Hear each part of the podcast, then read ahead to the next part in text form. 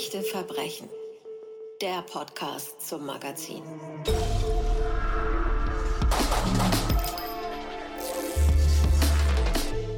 Schön, dass Sie diesen Podcast eingeschaltet haben. Und wenn Sie sich für echte Verbrechen interessieren, dann können Sie natürlich auch all die anderen Folgen anhören dieses Podcasts, die wir schon gemacht haben. Unter anderem gibt es Gespräche mit einem Stalking-Experten oder auch mit dem Kriminalbiologen Marc Benecke in unserem Archiv. Aber auch Recherchen zu Fällen wie dem von Ursula Herrmann haben uns beschäftigt oder das, was über den Alphabetkiller in den USA geschrieben und geredet wurde. Und heute soll es um einen sehr rätselhaften Fall in Deutschland gehen. Benedikt Todd soll seine Tante grausam erschlagen haben und was an dieser Tat so merkwürdig war und wofür die Ermittler Schwierigkeiten auftauchten, das hat Christiane Mühlfeld für uns für echte Verbrechen recherchiert und sie hat den mutmaßlichen Täter auch im Gefängnis getroffen. Herzlich willkommen, Christiane. Hallo Anja. Du hast auch ein Interview geführt mit dem ähm, Beschuldigten Benedikt Todt. Dazu kommen wir noch. Ähm, erzähl uns erstmal ein bisschen mehr über den Fall. Der liegt ein paar Jahre zurück. Wir sind also im Mai 2006. Was soll passiert sein nach heutigen Erkenntnissen? Genau, also das Ganze passierte äh, genau, äh, genauer gesagt am, am 15. Mai 2006. Äh, Charlotte Böhringer war damals 59 Jahre alt und äh, sie wurde in ihrem Münchner äh, Penthouse ermordet. Und äh, das Ganze geschah mit 24 Schlägen auf den Kopf. Ähm, die Tat passierte gegen Abend um 19 Uhr. Man nimmt an, als sie gerade auf ihrem Weg zu ihrem wöchentlichen Stammtisch war. Sie ging da immer ins Paulaner im Tal. Die Geschichte zählte damals zu den oder bis heute zu den spektakulärsten Mordfällen in München und äh, ging als sogenannter Parkhausmord durch die Presse, weil Charlotte Böhringer eben das Penthouse auf ihrem eigenen Parkhaus in der Baderstraße bewohnte. Charlotte Böhringer war äh, die Tante äh, von Benedikt Todd und er soll sie äh, umgebracht haben. Erzähl uns ein bisschen mehr über diese Frau. Wer war diese Charlotte Böhringer? Ja, wie gesagt, Charlotte Böhringer war damals 59 Jahre alt. Sie war eine sehr reiche Frau. Sie war auch eine sehr hübsche Frau. Sie hatte nach dem Tod ihres Mannes äh, Wohnungen und sonstige Gebäude in, in München und auch in anderen Städten Deutschlands geerbt und eben auch dieses Parkhaus in der Baderstraße. Sie verkehrte in der sogenannten feinen Münchner Gesellschaft, also mit vielen Leuten, die, die man auch so aus der, aus der bunten kennt. Sie galt als sehr lebenslustig, sehr gesellig. Sie hielt sich gerne an illustren Orten auf. Sie war oft in äh, St. Moritz und sie liebte natürlich Luxus. Privat war es wohl nicht allzu einfach mit ihr. Sie galt als launisch. Sie wechselte die Stimmungen sehr häufig innerhalb von Sekunden von himmelhoch jauchzend äh, zu, zu Tode betrübt. Benedikt Todd, ihr Neffe, um den es ja jetzt hier geht, der hat sie äh, in, in meinem Interview mit ihm in sehr farbigen und, und auch sehr eindrucksvollen Worten beschrieben. Also meine Tante hatte von allem einfach zu viel. Ähm, sie war zu großzügig einerseits, sie war zu geizig andererseits, sie war zu gut, zu schlecht, zu leidenschaftlich. Äh, zu lethargisch war sie nicht. Also das ist das Einzige, was sie nie war. Zu langweilig. Also das sowas, sowas hat es nicht gegeben. Aber ähm, sie war himmelhoch jauchzen und dann zu Tode betrübt, dann innerhalb eines Satzes, wenn es sein musste. Und ähm, sie versprühte überbordend das Leben in alle Richtungen. Und es war halt für diejenigen, die natürlich ganz nah dran waren, wie dann am Schluss ich oder vorher ihr Mann, nicht so einfach. Und deshalb hat sie halt dann auch äh, starke Männer bevorzugt. Oder also, das hört sich jetzt negativ an. Also, also ihre beiden Ehemänner, die es waren halt beides starke Persönlichkeiten. Also mein, mein Onkel, der dann halt leider schon verstorben ist, schon naja, 1995 äh, war halt in, in, jeglicher Hinsicht war das ein Charakter. Er war nicht bloß physisch eine Präsenz, der war charakterlich gefestigt und, und war halt ein typisches Alpha-Tier, ein Kerl. Und der hat sie teilweise schon nicht mehr bändigen können. Ja, also der hat schon auch Schwierigkeiten gehabt mit ihr. Na, überbordend das Leben. Was heißt nicht lebendig? Nicht, na, nicht nur lebendig, halt, ja, auch melancholisch zum Beispiel, wenn es also wenn's sein muss. Also von allem, von allem zu viel. Also ja, also wie, wie ein Aufziehmännchen in, je, in jegliche Hinsicht. Also sie musste immer Vollgas geben. Also es gab, gab halt nie Standgas, hat es halt nie gegeben. Und wenn sie irgendjemanden geliebt hat, dann hat sie ihn überbordend geliebt. Wenn sie irgendjemanden degutiert hat, dann hat sie ihn gehasst. Und hat ihm das dann halt auch spüren lassen. Also es gab halt so, so, so, so, so den Schonwaschgang hat es halt dann nicht gegeben. Das, was halt gemeinhin so äh, konventionell als, als, als, als nette Plauderei äh, gilt und jetzt machen wir mal Smalltalk, das war mit meiner Tante halt schwierig. So, nun hast du schon gesagt, ähm, wie viele Schläge äh, gezählt worden sind. Und wir werden im Lauf der Geschichte jetzt mehrfach auf den Begriff Übertötung kommen. Das ist auch was, was dann natürlich im Gerichtsverfahren eine Rolle spielt. Was genau ist Übertötung? Erklär nochmal, was das bedeutet. Genau, man sprach eben damals ähm, wegen der hohen Anzahl der Schläge, eben 24 Stück, von Übertötung. Und Übertötung erklärt sich eigentlich äh, ziemlich schnell. Man spricht davon, wenn der Täter gegenüber dem Opfer wesentlich mehr Gewalt anwendet, als eigentlich für dessen Tod äh, notwendig wäre. Und wie gesagt, hier waren es ja 24 Schläge und so viele äh, braucht es natürlich nicht, um jemanden umzubringen. Wieso war damals Benedikt Todd sofort der erste und einzige Verdächtige? Ja, das ist in der Tat eine sehr gute Frage. Die habe ich mich, die habe ich mir in den letzten Wochen ziemlich häufig selbst gestellt, denn ähm, offen gestanden kommt es mir immer noch sehr merkwürdig vor, dass man sich von Anfang an so auf ihn konzentriert hat. Wie, ich habe es ja schon gesagt, Charlotte Böhringer war sehr reich, sie galt als schwierig, Sie eckte häufig an, so hat man es mir jedenfalls mehrfach äh, geschildert. Und ähm, da finde ich es jetzt nicht wirklich so schwer vorstellbar, dass es auch andere Menschen geben könnte, die ein Motiv haben könnten, ihr etwas anzutun. Die Polizei hat damals, hm, naja, also so wie ich es erfahren habe, eher halbherzig oder, naja, man könnte auch sagen, antriebslos in ihrem Freundeskreis und auch in ihrem sonstigen Kreis äh, ermittelt. Man hat da zum Beispiel die, die, die Alibis nur telefonisch abgefragt, anstatt das wie üblicherweise ähm, persönlich zu tun. Was noch ein bisschen unvorstellbarer scheint, ist äh, die Tatsache, dass sie damals den Anrufbeantworter von Charlotte Böhringer überhaupt nicht ähm, gecheckt haben. Das heißt, man hat die Nachrichten nicht abgehört. Und es hätte ja durchaus möglich sein können, dass sich da eine Nachricht befunden hätte, die ein Hinweis auf die Tat gewesen wäre. Aber man hat das nicht getan. Und ähm, nach zwei Wochen haben sich die, die äh, Nachrichten dann äh, von selbst gelöscht und sind, tja, jetzt für immer verschwunden. Auf den Benedikt Todd hat man sich wahrscheinlich deshalb so schnell konzentriert, weil der Polizei sein sogenanntes Motiv wohl am offenkundigsten schien. Man hat ihm damals und bis heute unterstellt, dass er seine Tante umgebracht hat, damit sie nicht äh, vom Abbruch seines Jurastudiums erführe. Dieses Studium war der Tante aber sehr wichtig. Sie wollte immer gerne einen äh, Journalist, äh, einen nicht Journalisten, um Gottes Willen, Juristen in der Familie haben und ähm, hat das auch zur Bedingung für das zukünftige Erbe gemacht. Ähm, der Benedikt Todd hat aber sein Studium abgebrochen und deshalb hat ihm die Polizei dann unterstellt, dass er die Tante vorsorglich umgebracht hat, damit sie nichts von diesem Abbruch erfährt und er letztendlich nicht um sein Erbe kommt. Nun bin ich natürlich nicht äh, Polizistin, aber wenn ich mich jetzt mal auf die Seite der Staatsanwältin äh, zum Beispiel stelle und sage, okay, ich gucke mir diese ganzen Dinge an, die du geschildert hast, ich gucke auf die Beziehung zwischen Tante und Neffen und mir fällt auf, dass das möglicherweise tatsächlich ein Motiv sein kann, äh, dass er sich äh, sein Erbe sichern will und nichts verlieren möchte, dass er seiner Tante nicht erzählen möchte, dass er nicht mehr weiter Jura studiert.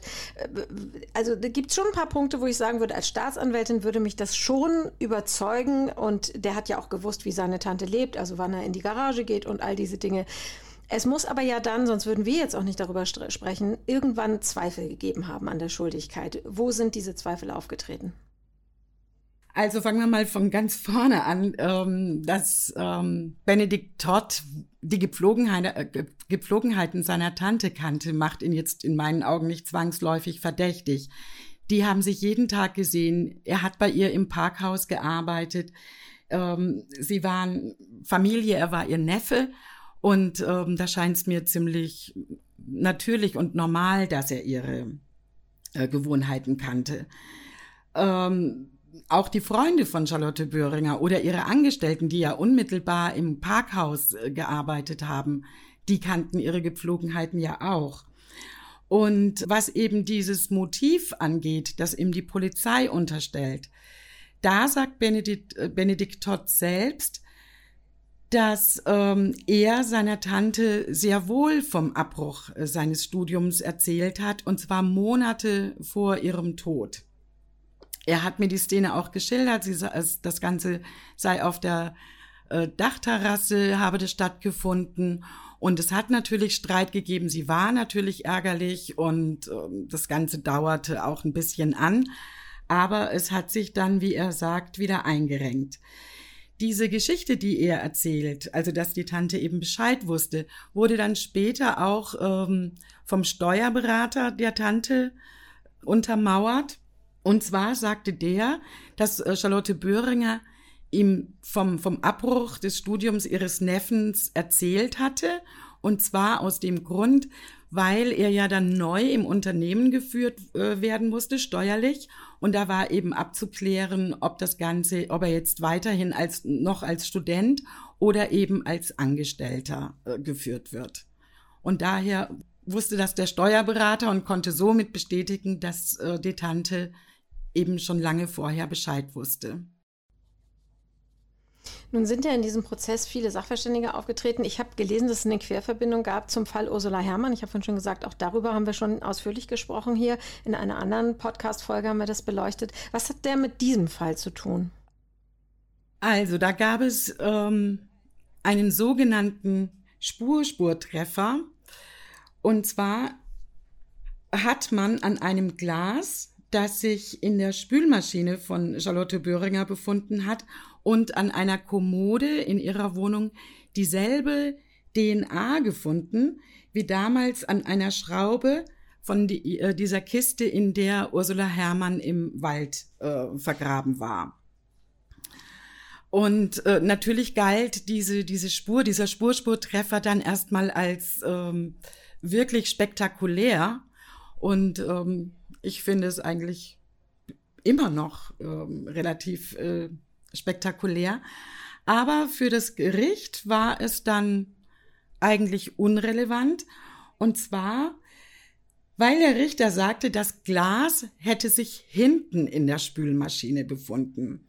Und deshalb meinte der Richter, es gäbe da keinen unmittelbaren zeitlichen Zusammenhang. Ich hoffe, das versteht man jetzt. Also er meinte, weil das Glas hinten in der Spülmaschine stand, müsse es schon länger in der, in, äh, in, da eben gestanden haben und hätte dann selber mit dem, mit dem Mordtag nichts zu tun. Also er meinte, das muss jetzt nicht am Mordtag eingeräumt worden sein. Der Anwalt von Benedikt Dott hat da meines Erachtens ähm, zu Recht gefragt, ob es denn eine feste Regel gäbe, nach der man eine Spülmaschine einräumen muss, weil viele Leute räumen erst vorne ein, dann hinten oder da, wo gerade Platz ist. Aber mh, mm, der Richter hat es eben so gesehen und ähm, letztendlich hat man das Ganze dann auf eine Verunreinigung bei der Spurensicherung ähm, abgetan oder dahingeschoben und ähm, die Spur wurde dann nicht weiter verfolgt.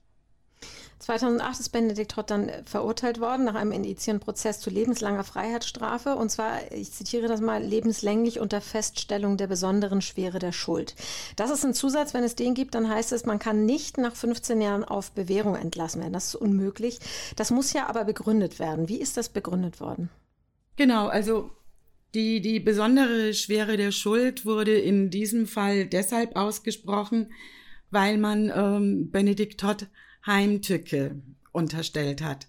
Also man sagte, er sei ja, ähm, er sei ja ähm, in Kenntnis äh, der Gepflogenheiten seiner Tante gewesen und ähm, ging davon aus, dass er ihr heimtückisch vor ihrer Tür bewaffnet mit einem schweren Schlagwerkzeug und äh, Haushaltshandschuhen über den Händen, damit er keine Spuren hinterlässt, äh, vor ihrer Tür aufgelauert habe, und zwar genau in jenem Augenblick, als sie im Begriff war, die Wohnung zu verlassen, um zu ihrem Stammtisch zu, äh, zu gehen. Und da hätte er sie dann ähm, hätte er sie dann an, äh, mit, mit, äh, mit ersten schweren Schlägen zurück in die Wohnung getrieben und die Tat dann letztendlich da vollendet. Nun ist es so, dass Trotz selber bis heute ja sagt, er ist unschuldig. Das hat er dir ja auch gesagt. Ähm, es gab äh, Zweifel von verschiedenen Seiten bei seiner Verurteilung auch schon. Unter anderem seine Eltern sind auch von seiner Unschuld überzeugt. Habt ihr darüber gesprochen? Also es sind bis zum heutigen Tag ähm, viele Menschen von, von seiner Unschuld überzeugt. Man kann da auch viel im Internet äh, dazu lesen. Und seine Eltern und sein Bruder, die die, die halten ganz, ganz, ganz fest zu ihm. Also das Verhäng Verhältnis ist sehr eng und sehr gut. Und bis heute äh, sagen die eben, dass der Sohn oder der Bruder unschuldig sei. Und auch seine damalige Freundin, mit der er damals schon zwölf Jahre zusammen war und danach auch noch, als er dann schon im Gefängnis war, ähm, noch acht Jahre äh, weiter zusammen war, die äh, sagt auch bis heute, dass sie an an seine Unschuld glaubt. Äh, was ich bemerkenswert fand, an den, als es damals zum äh, Prozess kam, war an jedem der 93 Verhandlungstage nicht nur seine Familie vor Ort, sondern auch immer eine Delegation aus seinem Freundeskreis. Also jeden Tag waren Freunde in den, in den äh, Verhandlungen, die, die dann, wenn er erschien, auch immer zum Gruß aufstanden und ähm, also wahnsinnig viel Solidarität bekundet haben. Und, und ähm, also ich empfinde sowas als ungeheure Loyalitätsbekundung und äh, denke, das muss ja auch auf einer sehr guten Basis äh, fußen. Und sowas muss man sich ja auch erstmal verdienen und aufbauen. Also von ungefähr kommt es, glaube ich, nicht. Und ich finde, dass, dass das ja wohl für ihn auch spricht. Ähm, Benedikt Todd hat von Anfang an auf seiner Unschuld beharrt und tut das bis heute und zwar vehement. Und ähm, man hat ihm ja damals auch einen Deal angeboten. Und zwar äh, hat man gesagt, dass er wenn er ein Geständnis abgibt, dass man dann ein Urteil wegen Totschlags in, ähm, in Erwägung ziehen würde. Und hätte er das angenommen, dann wäre er schon seit vielen, vielen, vielen Jahren wieder ein freier Mann. Und er hat es nicht getan, weil er gesagt hat, ich gestehe keine Tat, die, ähm, die ich nicht begangen habe. Ähm, ich habe auch mit ihm darüber gesprochen und ähm, wir können auch gern mal hören, was er selber dazu sagt. Ich habe meine Tante nicht getötet und ich habe auch niemanden bestimmt dazu, meine Tante zu töten. Also ich habe weder direkt noch indirekt, also mittelbar etwas damit zu tun. Ich bin unschuldig. Also ich bin unschuldig im Sinne der Anklage. Bin ich unschuldig. Also was ich unbewusst eventuell äh, mit beigetragen habe, dass die Entwicklung unserer Geschichte so weit kommen musste, dass meine Tante getötet wurde, weiß ich nicht. Weil irgendwas wird gespielt im Hintergrund und das ist immer noch, also es, es gibt immer noch äh, Faktoren, die durchschaue ich nicht, Größ, Maßstäbe, die ich nicht durchschaue. Und ich weiß, mit wem ich es zu tun habe. Also ich meine, dass irgendetwas da ist, äh, was ich nicht weiß, ist mir mittlerweile klar. Und, und, und dass ich nicht alles weiß, das ist mir sowieso klar. Aber dass halt Sachen an mir vorbeigegangen sein müssen, damals schon, die mir hätten klar sein können zumindest, äh, das ist vielleicht das, was, äh, was mich stört jetzt im Moment, weil es hilft mir halt jetzt nicht weiter. Und das ist halt das, was mich natürlich umtreibt. Und ähm, ähm, ja, das ist das Einzige, was mich jetzt vielleicht ungut schlafen lässt. Weil, weil halt ein Lockerlassen nicht möglich ist. Es ist ja keine Trauer. Ich bin ja immer noch in keiner Trauerphase drin. Ich bin jetzt über 15 Jahre eingesperrt. Ich habe ja nie getrauert. Du hast schon gesagt, er könnte frei sein, wenn er sich auf diesen Deal eingelassen hat. Er war 31, als er ins Gefängnis kam, um mal so ein paar Zeiten einzusortieren. Jetzt ist er 46. Wieso wolltest du ihn jetzt besuchen im Gefängnis? Naja, also da ging es natürlich erst einmal um meinen journalistischen Ehrgeiz, ja. Und äh, ich wollte mir einfach selbst ein Bild von ihm machen. Ich habe so viel über den Fall gelesen. Ich habe so viele äh, Dokumentationen mir angesehen. Und ich hatte nachher eine Irrsinnsfülle von, von Informationen im Bildern und Bildern im Kopf. Und äh, so dass das alles irgendwie verschwommen ist. Und ähm, dann fand ich es sehr wichtig, dass ich mir selbst einen Eindruck äh, verschaffe und, und höre, was er tatsächlich selbst zu sagen hat. Nun wird es den einen oder die andere geben, die unseren Echte Verbrechen Podcast hört und sagt, naja, man kann ja nicht einfach so klingeln am Gefängnis und da reinspazieren. Das ist ja immer auch ein Angang. Also wie schwierig war es, einen Termin zu bekommen? Also es war eigentlich gar nicht schwierig. Ich habe hab damals auf Anraten äh, des Anwalts von Herrn Todd ähm, in der JVA Straubing angerufen, kam zum Vorzimmer ähm, des, des äh, Gefängnisleiters. Da war eine sehr nette Frau, mit der habe ich, bei der habe ich angefragt, die sagte, ich äh, soll das bitte äh, nochmal schriftlich per E-Mail machen. Das habe ich gemacht. Eine Stunde später rief mich äh, Herr Hegele, das ist der Gefängnisleiter, an. Wir haben sehr nett gesprochen und er sagte, er müsste da, müsste sich da noch anderweitig besprechen. Und was ich dann wirklich sehr verblüffend fand, am anderen Morgen um sieben Uhr habe ich dann die E-Mail von ihm erhalten, wo er mir sagte, es geht klar. Und ich habe da auch äh, drei Stunden Gesprächszeit mit ihm bekommen. Nun ist dieser Besuch ja noch nicht lange her. Du wirst dich noch sehr gut daran erinnern, wie du dahin gegangen bist mit dem Bild, das du dir gemacht hattest, aus allem, was du dir zusammengelesen hast äh, vorher. Da gibt es ja, wie du gesagt hast, zahlreiches Material. Also man hat so ein Bild im Kopf und geht dann dahin, um diesen Mann zu treffen. Äh, wen hast du getroffen? Was war das für ein Benedikt Todd, auf den du da getroffen bist? Ja, also dazu muss ich sagen, dass ich anfänglich schon ein bisschen ein mulmiges Gefühl hatte und ich hatte auch Respekt vor der Begegnung, weil ich ja eben nicht wusste, wer erwartet mich da. Ich hatte eigentlich gedacht, ich, ich treffe auf einen Menschen, der nach dieser Geschichte wahrscheinlich gebrochen sein muss. Jemand, der nicht in, in bester Stimmung ist, der vielleicht sogar lamoriant ist also ich ging mit äh, wirklich gemischten Gefühlen da rein. Aber ich muss sagen, das war alles überhaupt nicht so. Ich war dann mehr als überrascht, denn ich habe einen sehr, sehr starken Menschen get, äh, getroffen.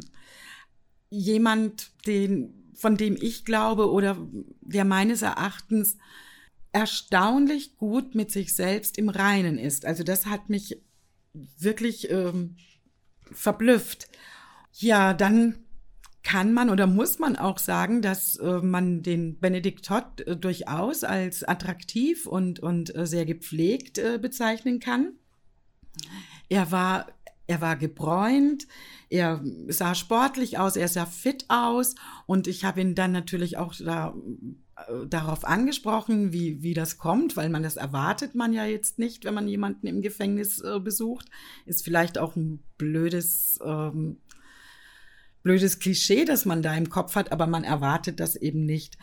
Und er erzählte mir dann, dass er sehr viel Sport macht, er macht ähm, viel Yoga und ähm, er verbringt, egal ob Sonne oder Regen, jede freie Stunde, die ihm gewährt wird, im Freien, also im, im Gefängnishof.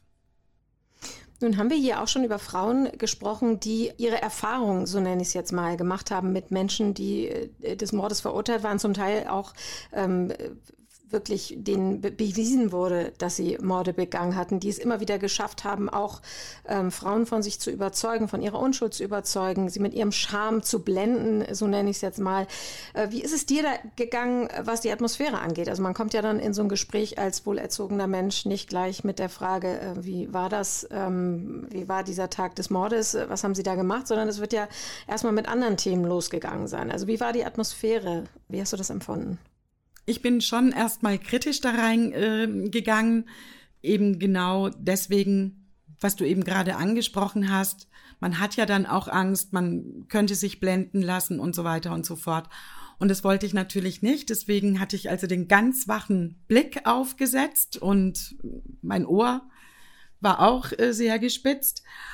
Und ähm,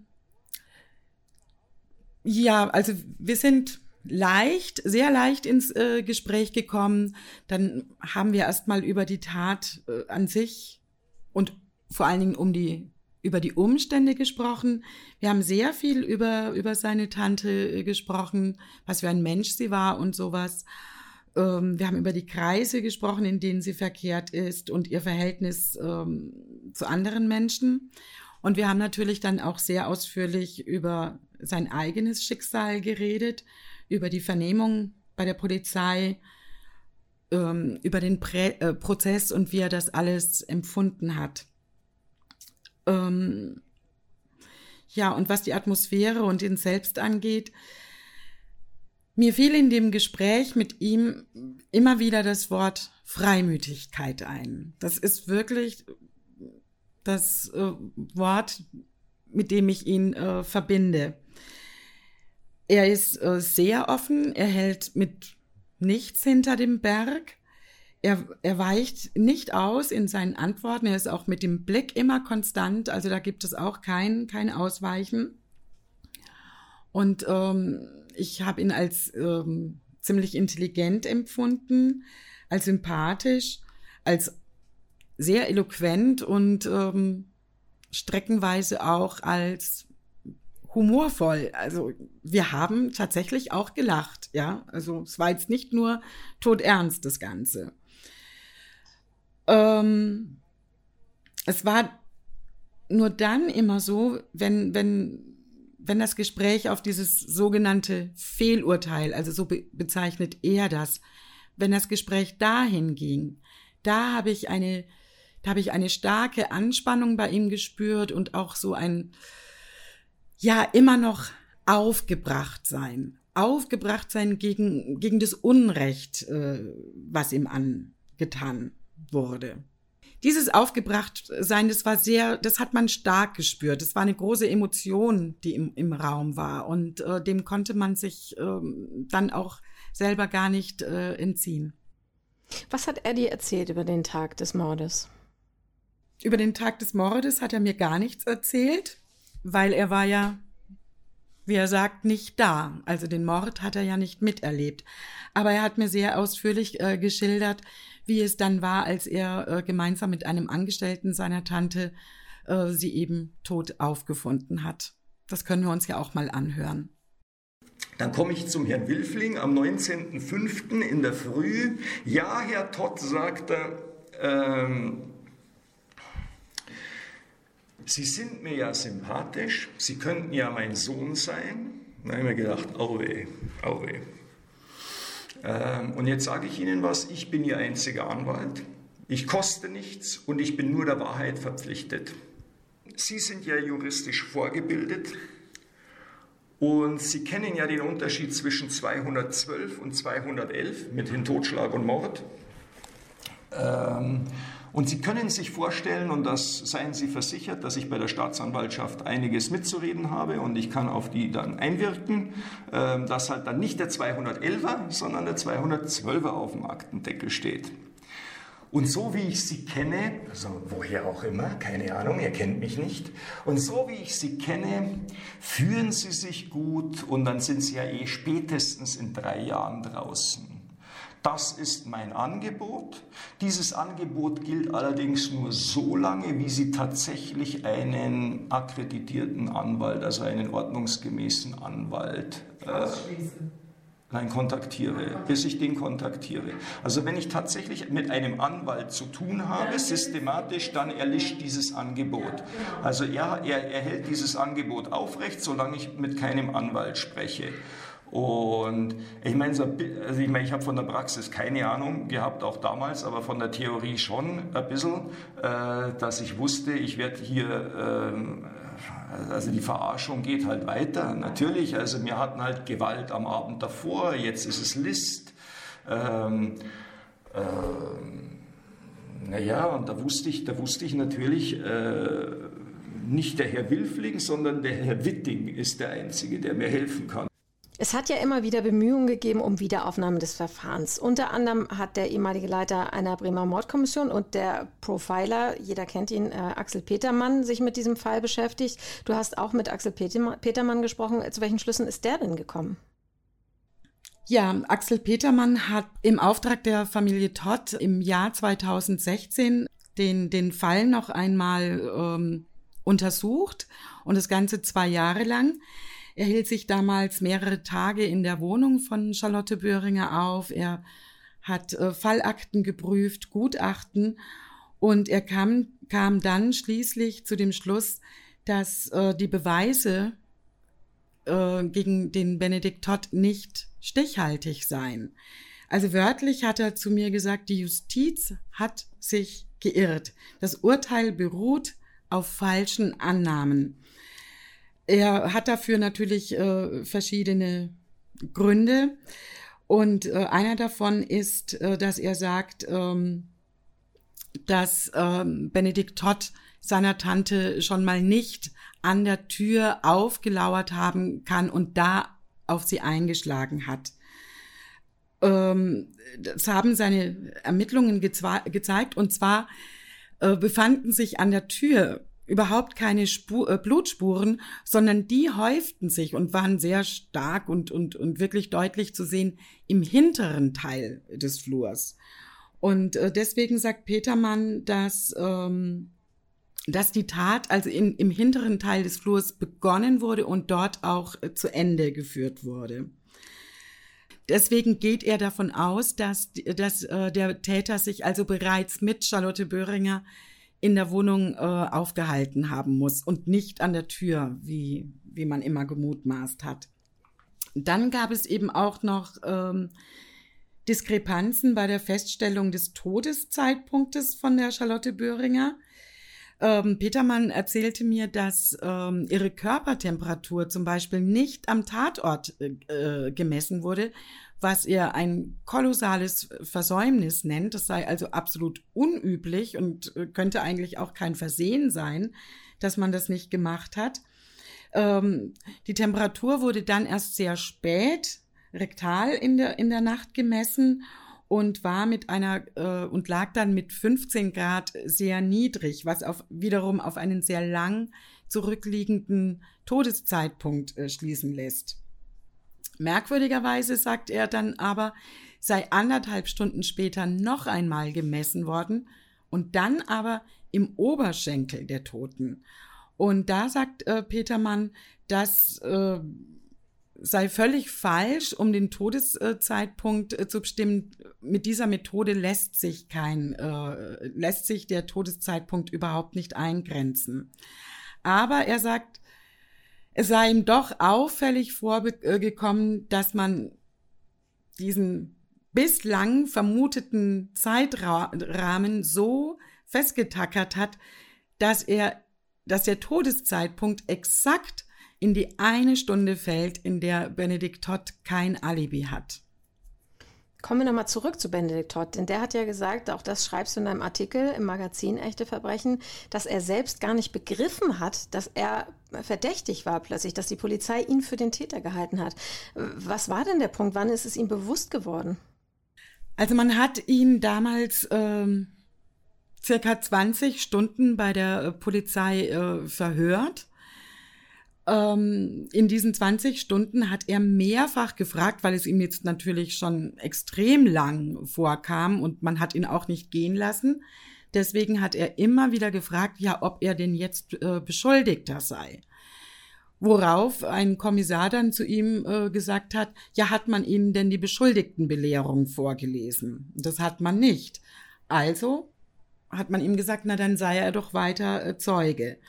Und ähm, so ging das dann dahin und ähm, dann wurde das auch immer unschöner bei den, bei den Vernehmungen. Also es ist da, es ist geschrien worden, man hat ihn ziemlich in die Mangel genommen und ähm, also es war wohl eine bedrohliche Atmosphäre auch für ihn.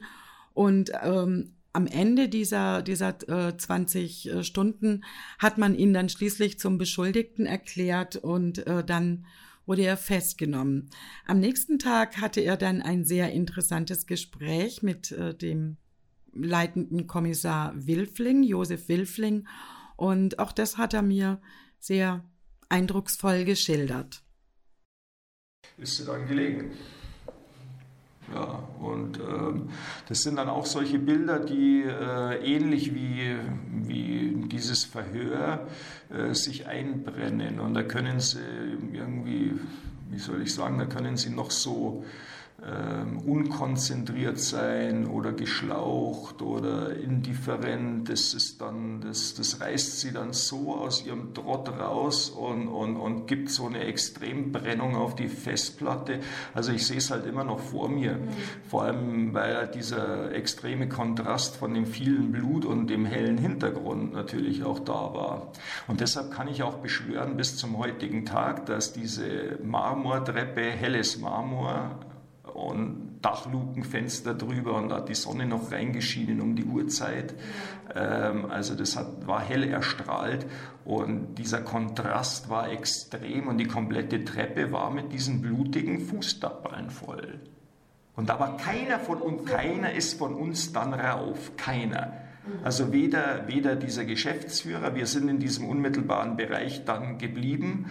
Also der erste, der dann rauf ist, war dann einer von der, vom Erstpolizeizugriff, ein Polizeimeister, der dann die, die ähm, Wohnung gesichert hat oder wie auch immer das heißt, keine Ahnung, Erstzugriffssicherung, wie auch immer, der dann drauf geht und schaut, ob da überhaupt noch irgendjemand oben ist. Also ich bin, ich bin hin und habe versucht, ihren Puls zu fühlen. Also der Ablauf war so, wir kommen rein, und ja, irgendwas haben wir gerufen, ach du Scheiße oder was auch immer. Und ich war erstmal konsterniert. Und der Geschäftsführer, der direkt hinter mir stand, hat, hat mich, glaube ich, darauf hingewiesen, schau mal nach dem Puls. Und dann bin ich hin, habe mich hingekniet und äh, habe über sie drüber gegriffen ähm, auf einen ausgestreckten Arm. Also ein, also ein Arm war begraben unter, unter ihrem, unter ihrem Körper und der andere war so, so, so schräg nach vorne gelehnt und, und den, an, an, an dem Handgelenk wollte ich dann das den Puls fühlen, weil ich tatsächlich noch irgendwie, ja gut, sie funktionieren dann halt irgendwie vegetativ. Also natürlich vom ersten Blick ein Profi, Unbeteiligter hätte gesagt, das äh, brauchst gar nicht mehr schauen, aber so denken sie halt dann nicht. Also ich bin dann hin und habe sie dann angefasst und, und, und spätestens nach dem Erstkontakt habe ich dann aber auch registriert, da brauche ich gar nicht mehr nach einem Puls suchen, weil das ganz unnatürlich war. Also, also es muss schon länger her gewesen sein. Sie war kalt, ja, die, ja genau, die, sie war, war irgendwie, das war keine menschliche Haut, das war wie, wie, wie Kunststoff oder, oder, also es war auf alle Fälle, das Leben hat gefehlt. Das haben sie sofort gemerkt. Also da habe ich gar nicht irgendwie geschaut, wo, wo, wo komme ich jetzt an die, an, die Ader, an die Ader ran, um den Puls zu fühlen. Also das, da, da war klar, ähm, äh, kalt, steif, äh, falsche Textur und, und, und da, war, da, war, da war klar, da ist jetzt nichts mehr zu, nichts mehr zu, äh, zu helfen. Du hast ja auch mit dem Strafverteidiger gesprochen, mit Peter Witting. Den hat nicht Todd selber engagiert, sondern ein Freund hat ihm den auf die Polizei geschickt. Wie hat denn äh, dieser Strafverteidiger die Situation damals wahrgenommen? Was hat der dir über äh, seinen Mandanten erzählt? Ja, genau, es war so, wie du sagst. Also ein Freund von Benedikt Todd hat äh, den Peter äh, Witting angerufen, nachdem dass äh, dieses äh, die Zeugenvernahme so lange gedauert hat und äh, diesem Freund es dann eben Spanisch vorkam. Ähm, Peter Witting ging dann ins ähm, Polizeipräsidium. Ähm, dort hat aber Benedikt Todd selbst ihn erstmal wieder wegschicken lassen wollen. Ich nehme an, weil er sich in dem Moment noch gar nicht äh, bewusst war, wie brenzlig äh, die ganze Sache war und was ihm blühen könnte. Ähm, der Peter Witting wollte sich aber nicht wegschicken lassen und hat äh, dann beim, äh, bei Kommissar Wilfling darauf beharrt, dass man ihn vorlässt.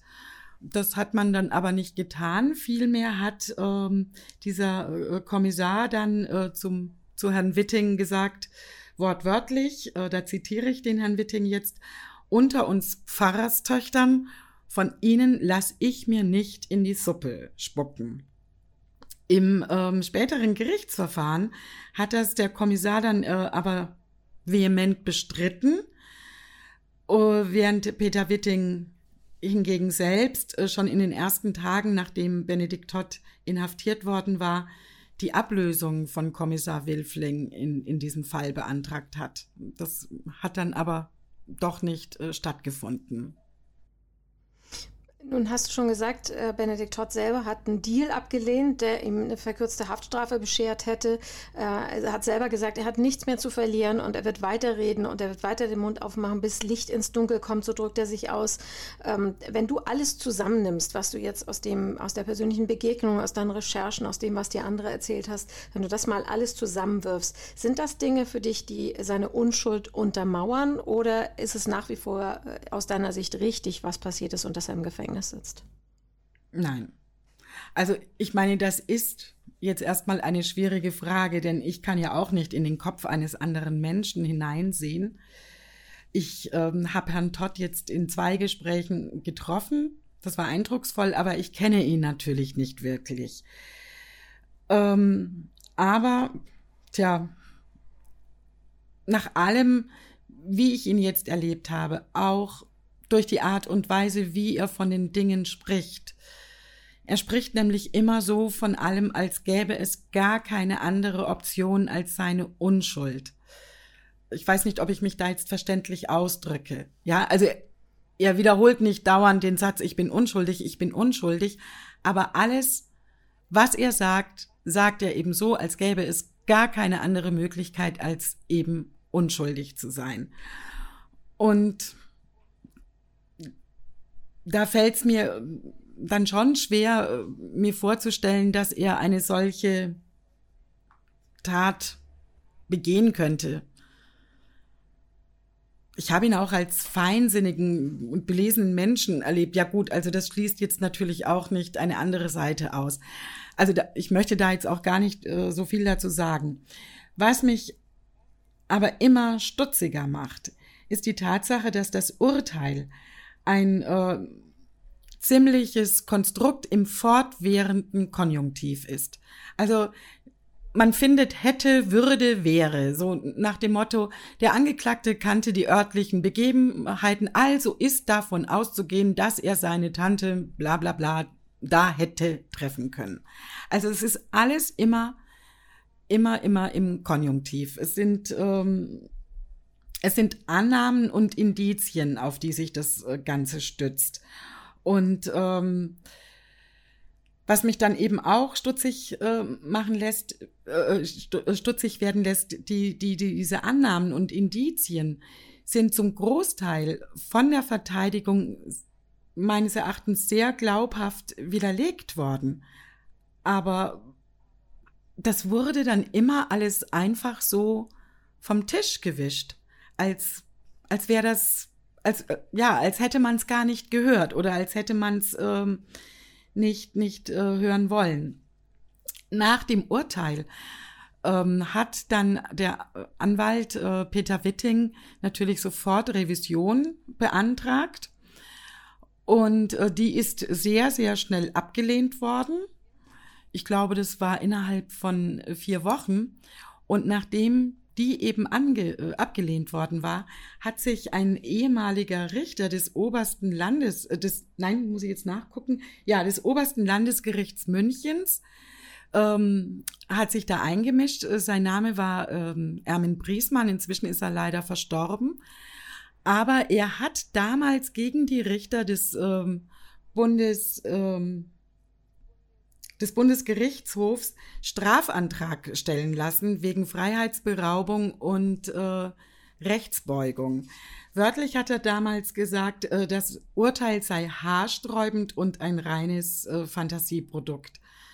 Also das war jetzt ein Richter, der so etwas gesagt hat. Und wenn ich mir das dann alles anhöre, dann kommen einem da schon Zweifel an der Richtigkeit äh, des Ganzen. Das sagt Christiane Mühlfeld, die den Fall Benedikt Todt für echte Verbrechen recherchiert hat. Benedikt Todt soll seine Tante grausam erschlagen haben und ist dafür verurteilt worden. Christiane hat den Täter, den verurteilten Täter auch im Gefängnis getroffen. Und mehr zu diesen Recherchen gibt es auch im aktuellen Magazin von Fokus Echte Verbrechen. Mein Name ist Anja Görz. Ich bedanke mich sehr fürs Zuhören und empfehle, dass Sie uns auch auf Instagram oder Facebook folgen. Dann verpassen Sie keine neue Folge dieses Podcasts. Vielen Dank fürs Zuhören und bis zum nächsten Mal.